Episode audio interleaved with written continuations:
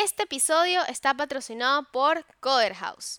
Estudia para convertirte en un diseñador UX con clases 100% online, presenciales, con profesores expertos. Usa el código UXBS y obtén un 70% de descuento en el curso que más te guste, entrando en coderhouse.com. Ahora, disfruta de este episodio. Oh, f you.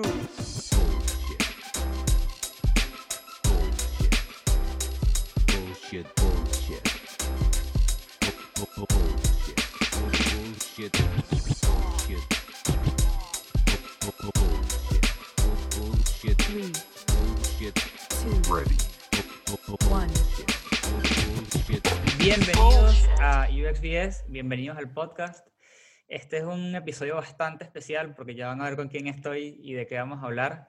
Eh, igual yo me- más o menos los presento, estoy con Juliana Blanco y estoy con Rafa, siempre se me olvida el apellido, Rafa Sousa. Sousa. Este, ellos son fundadores de la comunidad de Figma Bogotá y nos vienen a hablar un poco de, bueno, un poco de ellos y eh, también de la comunidad y cómo se formó y todo esto. Así que, nada, comencemos. No sé quién se quiera presentar primero y hablar de, de su experiencia. Juliana. Listo, muchas gracias, Cris. Y hola, mucho gusto a todos. Yo soy Juliana Blanco y no, pues es un gusto estar aquí con ustedes. A ver, les cuento un poco. Yo soy diseñadora industrial de carrera y llevo ya trabajando dos años en UX. Ujú. Eh, he sido súper enfocada en trabajo en startups, he visto quebrar startups, he levantado startups del suelo desde sus inicios y ha sido una experiencia súper gratificante. Ya llevo trabajando un año y medio en esta startup, pero les cuento que, pues, que ha crecido conmigo, que se llama Instalit. Y somos un software as a service y manejamos toda una plataforma de mm, productos para orquestar como la logística de entrega de domicilios de última milla. Y uf, ha sido todo un reto. ¿Y, y qué significa eso de última milla? Quizás no, no todo el mundo sabe muy bien qué significa. Esto es poder entregar un domicilio en menos de una hora. Que si tú haces, sobre todo enfocado, nos- nosotros nos enfocamos mucho en mercados, Ok, poder hacer una compra online y recibirla en menos de una hora. ok, claro, perfecto, buenísimo.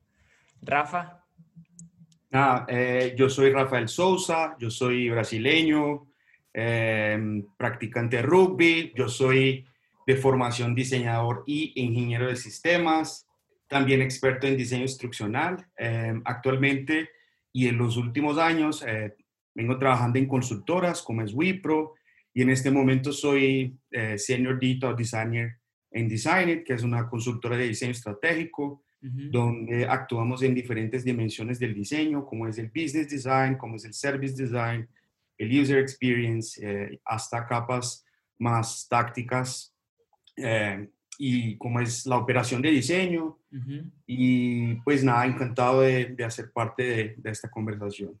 No, buenísimo. Bueno, y, bueno, al final o la mitad más o menos de este episodio vamos a hablar de la comunidad, chicos, el que esté escuchando y sea algo que les interesa, vamos a hablar de eso, así que no se preocupen. Eh, sí me gustaría que, que- que me cuenten, por ejemplo, Juliana, la experiencia de trabajar en startups, em, qué es lo que más te gusta, qué es lo que le recomiendas a las personas que quieren trabajar en una startup cómo llegar quizás a una startup, todos esos pequeños trucos que le vienen bien a, personas que están iniciando. Listo, pues, em, que he disfrutado trabajando en las startups es que uno tiene mucho campo como para explorar.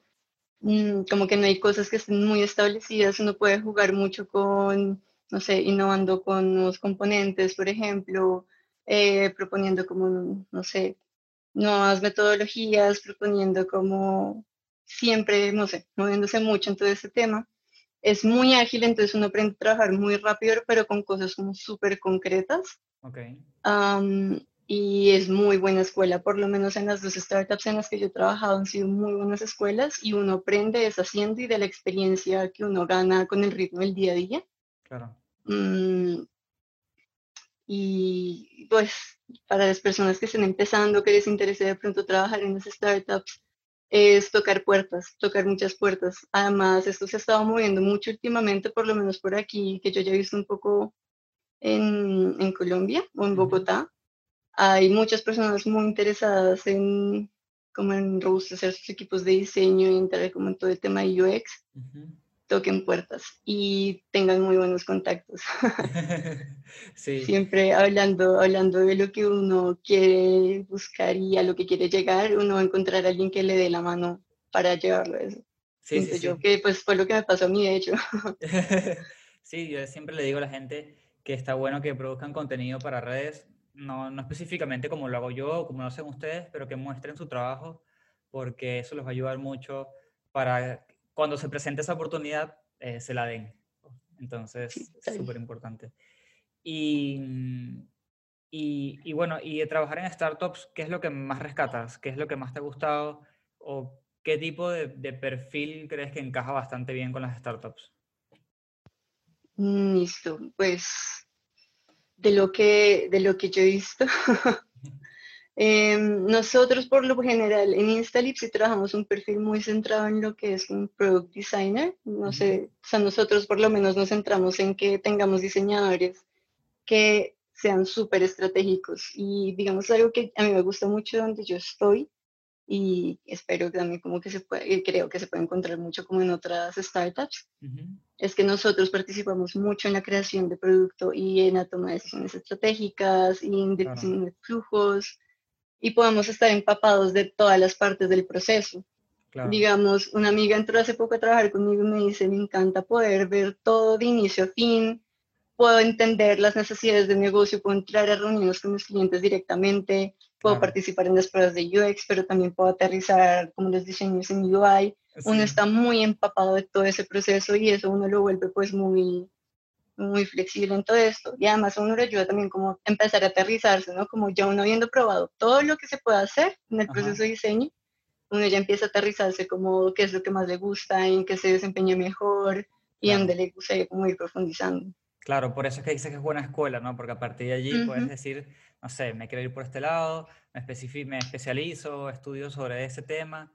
Entonces, eh, obviamente te viene súper bien si, si logras como ese trabajo en, en tus primeras oportunidades, digamos.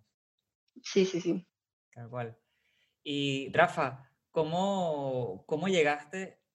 Porque primero que todo, no eres la primera persona que conozco que pasó de IT o que, o que sabe de desarrollo y ahora es diseñador o hace las dos cosas a la vez. Este, ¿cómo fue ese camino? ¿Cómo llegaste allí?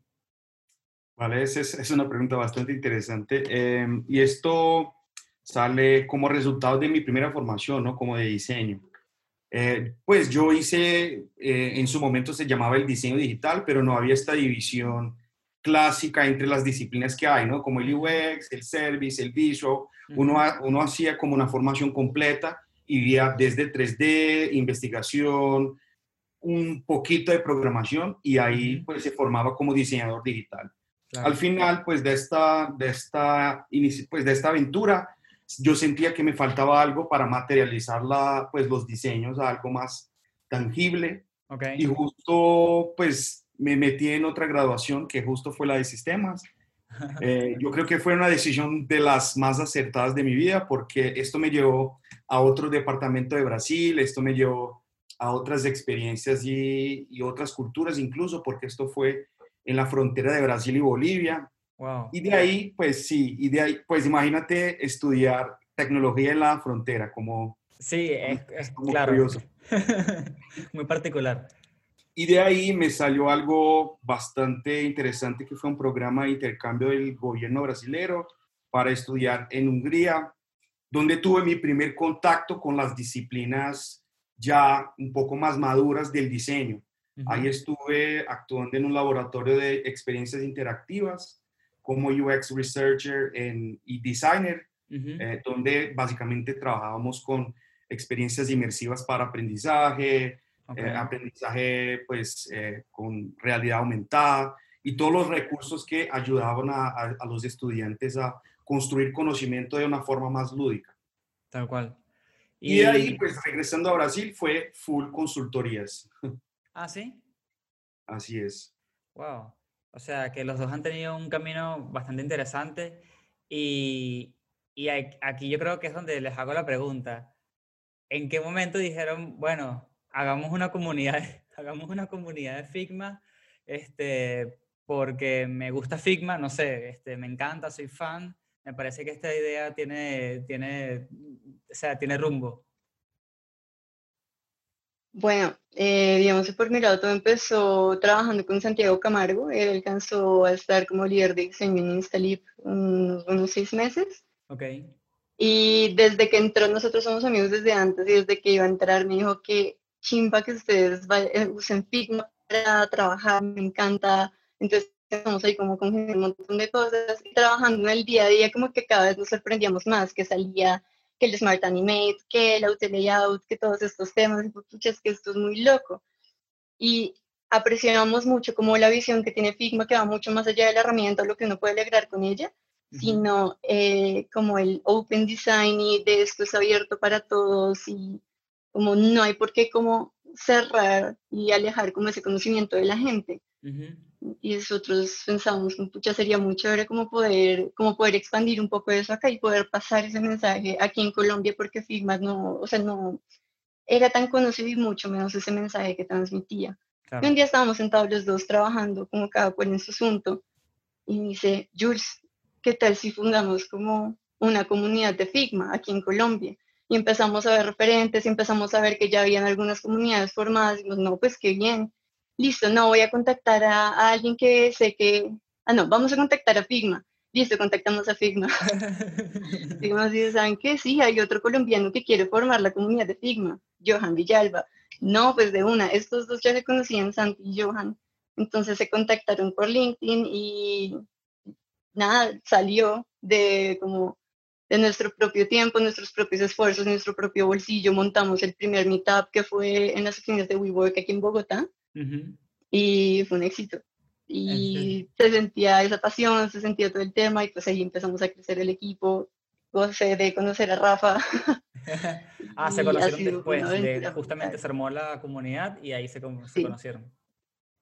Así Sí. es, pues esto fue curioso porque yo llegué a trabajar también con Santiago Camargo, trabajamos juntos en Designet eh, y este señor cuando entra a Designet se vuelve un poco mi par, ¿no? Porque éramos los dos ahí más enfocados en la experiencia del usuario, en UI, muy interesados en interacción, del, del puente de diseño y tecnología.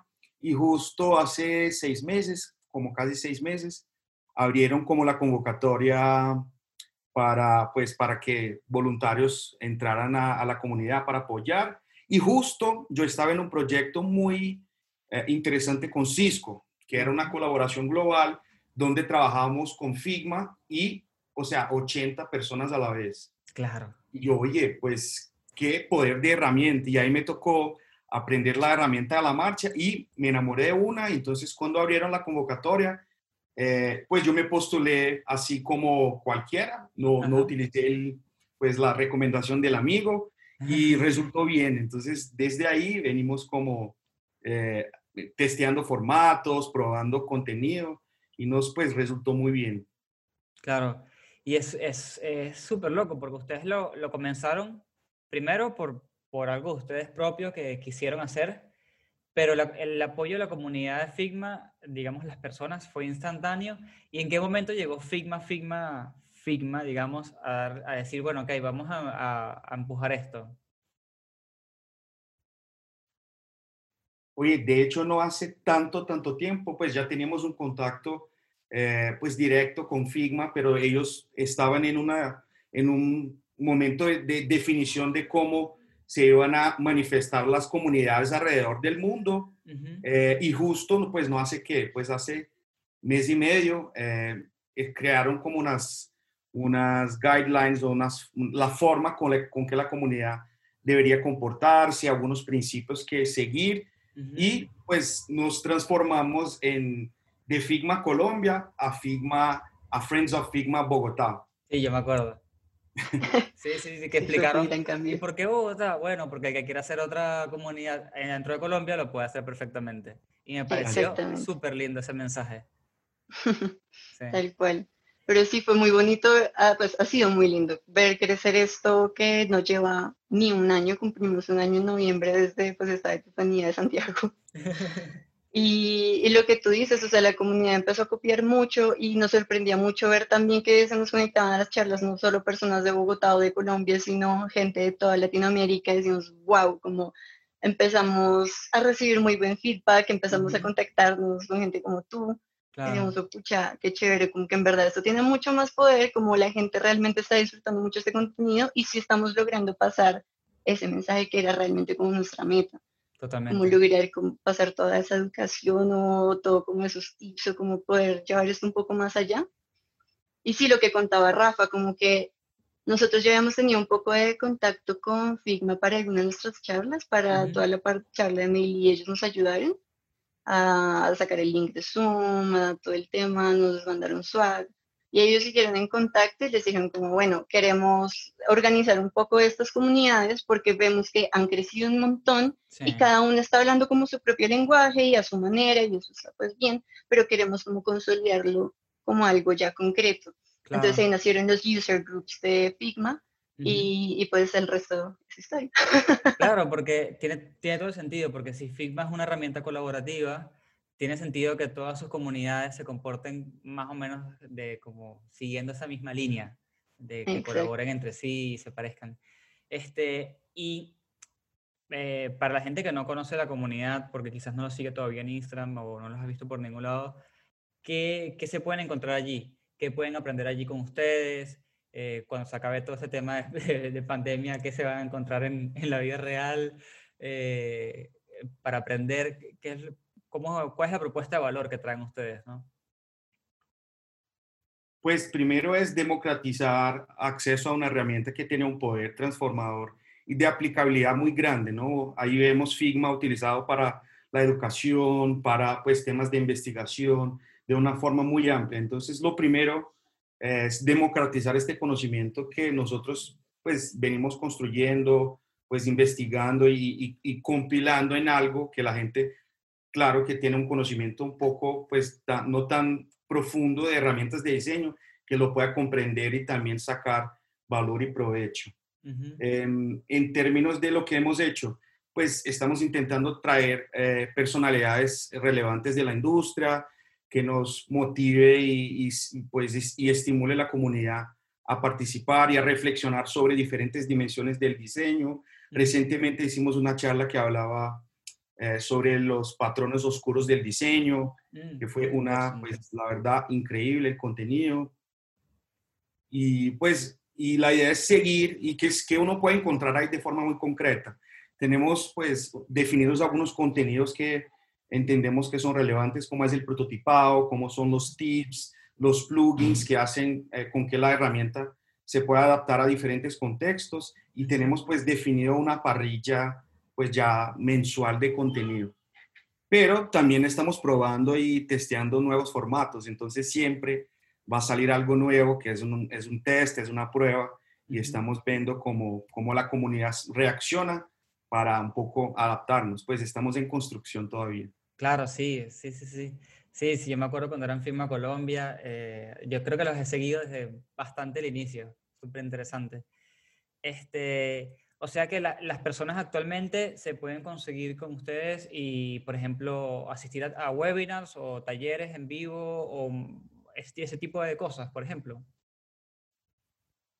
Sí, sí, nosotros sí buscamos traer como personas, como decía Rafa, como que puedan tener eh, un buen mensaje para transmitirles a los demás. También manejamos workshops donde podamos enseñar temas como bien puntuales y eh, no sé, como que cobran mucha relevancia a la hora de uno estar diseñando en el día a día. Claro. Eh, tuvimos nuestro primer workshop que trataba acerca de Design Systems uh -huh. y estamos trabajando en nuestro segundo workshop del año que es acerca de prototipado de cero a Smart Animate con Figma. Entonces, ah, sí, y de hecho va a salir muy pronto para que estén muy atentos. Entonces, wow. es todo ese tipo de contenido y lo que dice Rafa, estamos experimentando un montón. Entre esos queremos sí, traer muchas sorpresas. Eh, no sé, no sé, Rafa, qué tanto podemos hablar de esto. Me claro, encantaría decirlo todo tanto, de una. tanto revelan? Pero sí hemos contado por ahí un poco en nuestras redes sociales. eh, queremos manejar un newsletter que pueda seguir como trayendo mucho valor a nuestros, a nuestros seguidores. Entre eso, pues para las personas que están como buscando esos, esos trabajos, que quieren empezar como a trabajar en el mundo de UX, estamos sacando job offers o como propuestas de trabajo para distintas áreas de- del diseño, pues, en UX en general.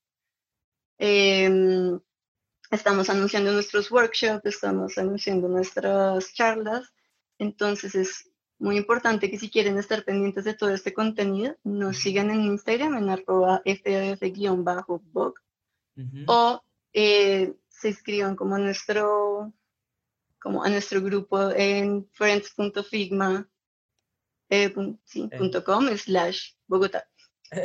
Si no, después me Que pasas la dirección y yo la, yo yo Sí, la sí, pongo en, en el episodio. Sí, sí, sí. Y ahí van a Este, poder recibir todo ese contenido.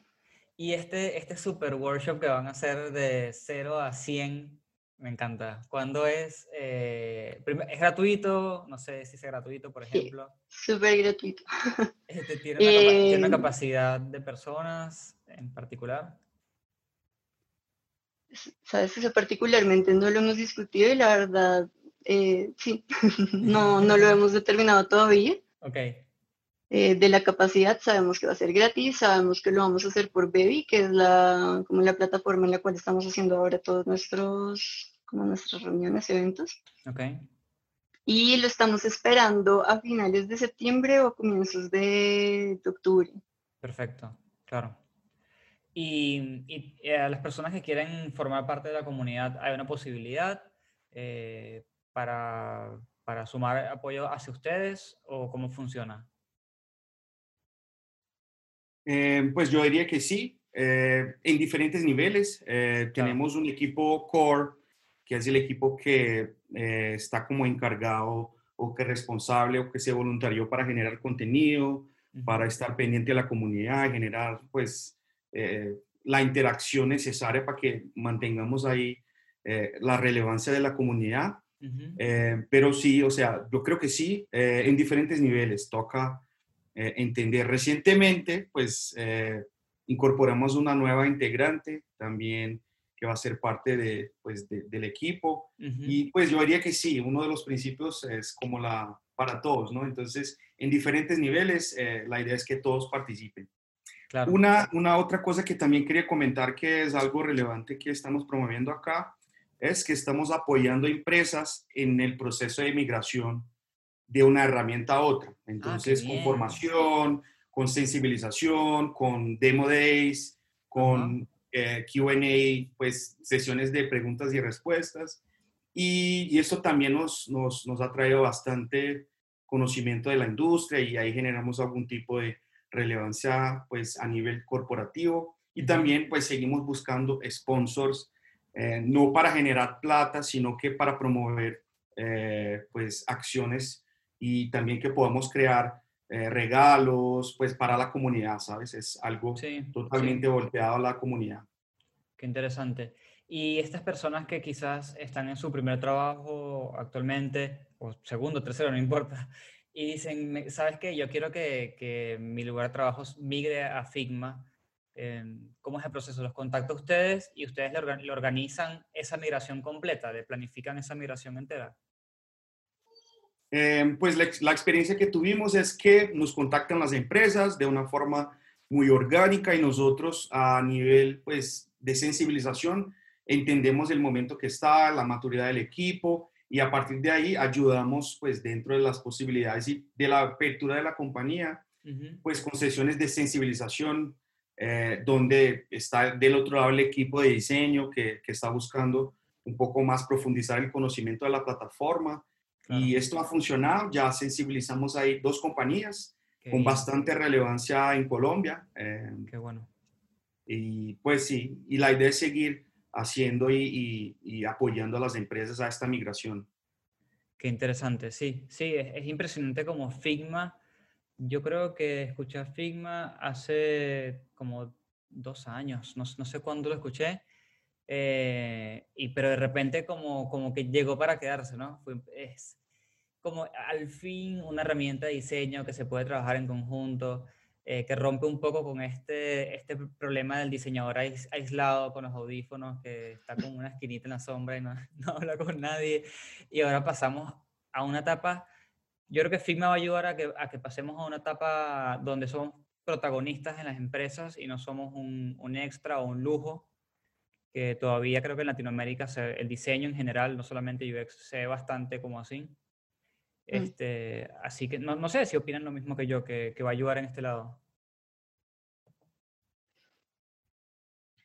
Pues yo diría que sí, una vez que es una, pues es una herramienta, una plataforma que uno tiene que estar pegado directamente a un sistema operativo, entonces por la facilidad de acceder por, por un navegador, esto le brinda acceso incluso a cualquiera. Entonces yo ya vi aplicaciones de profesores que están utilizando en clases a distancia, eh, entonces es, es muy, es muy abierta y, y además tiene como esta, no tiene la barrera de entrada, uno no tiene que pagar una licencia y Ujú. tiene acceso a, uno, a unos recursos muy importantes y muy interesantes a nivel de diseño y colaboración en general. Sí. Esa es la palabra colaboración. Sí, colaboración es la palabra. Figma, colaboración, así. Sí. Y mira que sí ayudó mucho como a, a que ese diseñador salga de esa esquinita oscura y sí pueda llegar como a otro tipo de escenarios. Sí. Es genial como poder, sí, compartir todos sus diseños, todo lo que necesita a los desarrolladores, a tus product managers o lo que sea, solo con un link. Hemos utilizado prototipos de Figma para cerrar contratos con nuestros clientes Wow. en nuestra empresa, o sea, se ha empezado a sentir ese, ese como, ah, qué rico que me pasaste el link, o en demos con partners que dicen como, qué chévere que me pudiste mandar esto, y la gente queda como, wow. Y, Claro. uno, y uno goza que eso pueda como pasarse como el resto de la empresa y salir un poco solo del equipo de diseño. Totalmente. Este, bueno, y ya nos, nos queda un poco de tiempo, ya aquí nuestro mejor amigo Zoom nos está avisando, así que le- que les quería preguntar, este, ¿qué recursos, eh, porque yo les dije, ¿no? Traigan recursos, chicos, porque les voy a hacer la pregunta eh, famosa a todos los invitados. ¿Qué recursos eh, le recomiendan al- a las personas que están escuchando eh, ahora, es- ahora mismo? No sé si, es, si serán plugins adentro de Figma, que es completamente válido, o algo más para, para leer, pero todo bienvenido.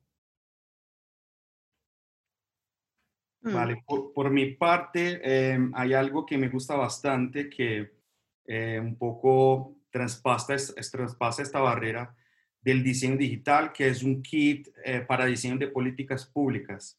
Seguramente con, con, pues, con esta conversación van algunos enlaces y ahí se los comparto porque yo creo que el diseño está eh, llegando a unos territorios que todavía no había tocado y lo de, lo de políticas públicas me parece algo así extremadamente relevante porque utilizar un proceso de diseño que es centrado en las personas para identificar brechas eh, de la sociedad que es compuesta de personas me parece algo eh, supremamente valioso. Sí, totalmente. brutal. Sí, sí, eso deberías pasar por mí también, Rafa. claro, tipo este recurso, por favor, primero por acá. Y... sí, sí, sí. Juli, ¿tienes algún, algo que vayas a dejar para recomendar? Sí, por mi lado, pues sí quería dejar, eh, no sé si alcancé a dejártelo, o sea, bueno, mejor dicho, otra vez, desde el principio. Sí. A mí me encanta todo el tema que trata con interacción, interaction design, toda este, esta conversación que se genera entre usuario y plataforma digital. Lo he disfrutado mucho y es algo pues, que me ha hecho disfrutar mucho Figma también. Quería compartirles el, dos, dos- recursos. Uno va a ser el link que vamos a subir a Figma Community acerca de nuestro workshop Porque tenemos ya los ejercicios construidos, que la idea es que tanto las personas que vayan a nuestro workshop estén con nosotros uno a uno, como viendo el taller paso a paso, levanto la mano porque tengo una duda, veo cómo lo resuelve el otro. Bien, súper invitados a eso, que va a ser brutal si todos pudieran estar ahí. Ujú. Los que no puedan van a tener el archivo, que les cuento que está aquí en Figma Community, donde pueden ver cómo fueron construidos todos estos ejercicios todos estos prototipos Me encanta. y como no nos impida como no estar en el mismo espacio al mismo tiempo. Claro. Eso por un lado. Eh, Tendría que ver si alcanzo a tenértelo eh, pronto. Y lo otro también es, bueno, como les cuento que me encanta todo ese tema de interacción y de smart animation y tales, mm, yo aprendí mucho también con unos cursos que dejó en 10 acerca de prototipado de animación en InVision Studio. Em, voy a dejarte también el link de eso porque son varios videos que uno le enseña desde lo básico de la animación inteligente hasta unos prototipos muy locos. Entonces, eso es algo que me gustaría compartir. O sea, puedes, puedes comenzar en cero y, y terminando, y terminas con algo en la mano. O sea, bueno, no en la mano, Sí, pero... Sí, Exacto. Este, bueno, chicos, la verdad, a mí me alegra, me alegra un montón hablar con ustedes. Yo, yo estoy súper pendiente de todas las comunidades de Figma. De hecho, ayer me agregó la, la comunidad de Figma México, así que hola Figma México, ¿cómo están? Este, me encanta porque parte de, de la misión, que el motivo por el que yo hice este podcast es para darle visibilidad a- al talento latinoamericano y, y porque me parece que hay demasiado talento y todavía no han tenido como la oportunidad de mostrarse suficiente. Entonces por eso me identifico muchísimo con las comunidades eh, como las de ustedes. Eh, ¿Hay algo que no les haya preguntado que, que no se puede pasar de, de decir y, y no se me olvidó? ¿No? Mm, Ya, yo creo que no. Es, es una pregunta que aprendí de radio, chicos, ¿ok? Porque tengo que- ahora tengo que aprender de radio, entonces... Genial. No, o sea, yo, cre- yo creo que ahí valdría o vale mucho eh, pues citar el nombre de todos los compañeros de la comunidad, Total. que es Di Camargo, Johan Villalba, Alejandro Calderón Ocaldo, la propia Juli, eh, que nos acompaña, Sebastián Pertiutz, que es un personaje, pues yo, Rafael Sosa, y María Angélica o Kiki, es pues toda, todos estos personajes que hacen que Figma Bogotá llegue a, a tanta gente. ¿Cuántos son entonces? Como 10, más o menos, conté. No, Ocho, somos Son- ocho. ocho. Sí, ahora ocho con Valentina García, nuestra nueva integrante, que estamos muy contentos de recibirla. Qué bien. Bueno, le mando saludos a, to- a todas esas personas que acaban de nombrar. Gracias por hacer posible Figma eh, Bogotá, ex Figma Colombia. eh, y espero, espero poder, no sé, en algún punto eh, entrevistar a otras personas de, de esa misma comunidad y hablar de diferentes temas. Este, fue un placer, chicos, tenerlos acá. Vieron que el tiempo pasa demasiado rápido, que uno no- ni, se da cuenta. Se presentaron así súper rápido, hablamos de la comunidad y ya, ya se acabó el tiempo. Sí, total, pero, pero el tiempo pasa rápido cuando uno está gozándolo. Sí, sí, tal cual. Es una buena señal. Bueno, a todos los que nos escucharon y llegaron hasta el final, eh, les agradezco un montón como siempre. Ya saben, los que son nuevos, les, les comento que todas estas cosas que nombran los chicos acá, yo dejo siempre un pequeño resumen en un post en Instagram y después dejo otro post con los recursos. Y cuando dejan links, dejo esos links en, en más que nada en Spotify, que es donde me permiten poner links, para que puedan acceder a todas estas cosas y puedan seguir educándose o mejorando lo que sea que hagan y ser mejores diseñadores y en este caso eh, apoyar a Figma. Nada, un súper abrazo a, a toda la comunidad de Friends of Figma Bogotá. eh, y sigan pues nuestras redes que seguramente vamos a seguir pues diseñando y creando contenido relevante con la comunidad. Buenísimo. Así es. Bueno, como siempre, gracias y hasta la próxima. Chau.